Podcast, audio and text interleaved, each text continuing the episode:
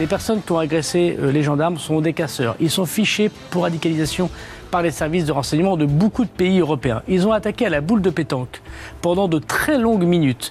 Ils ont attaqué au cocktail Molotov des policiers et des gendarmes. Entre féminisme et éléments de langage, le ministre de l'Intérieur minimise donc les violences policières contre les manifestants opposés à la réforme des retraites et ceux présents à Sainte-Soline dans les Deux-Sèvres samedi. Selon Gérald Darmanin, qui semble incapable de maintenir l'ordre dans le pays, le gouvernement est droit dans ses bottes. C'était lundi sur France 5. Alors moi, ce que j'aimerais, c'est que de temps en temps, on ait un mot pour condamner ces violences. Moi, je suis prêt à dire que parfois les policiers et les gendarmes, de façon isolée, ne respectent pas euh, les commandes qu'on leur passe ou la déontologie. Et mon devoir, c'est évidemment de les sanctionner. Malgré la levée de boucliers et les avertissements de la commissaire européenne aux droits de l'homme et aux dénonciations de la Ligue des droits de l'homme et d'Amnesty International qui reproche aux autorités françaises clairement un usage excessif et disproportionné de la force, le ministre de l'Intérieur multiplie les déclarations en soutien aux policiers et gendarmes au risque d'attiser la haine et de conforter les plus radicaux dans leurs actions. Écoutez les explications du président de la Ligue des droits de l'homme, c'est Patrice Baudouin. Là aussi, c'était chez nos confrères de France 5 ce lundi. Je crois qu'on assiste de toute façon depuis quelques jours à une véritable escalade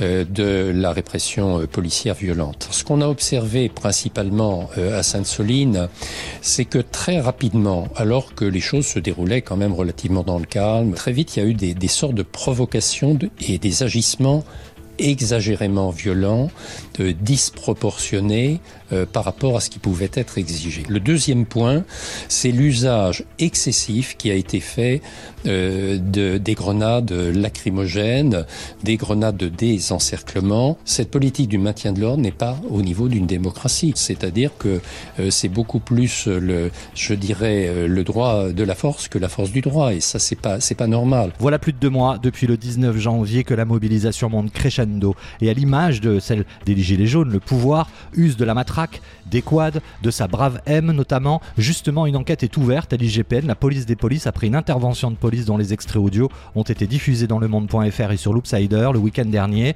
Les propos des policiers ont fait le tour du web et des réseaux sociaux provoquant la colère des internautes. Ces têtes, on l'a déjà en photo, t'as juste à te repointer dans la rue prochaine manif. Et je peux te dire que nous les têtes, on est vachement figés, on les retient.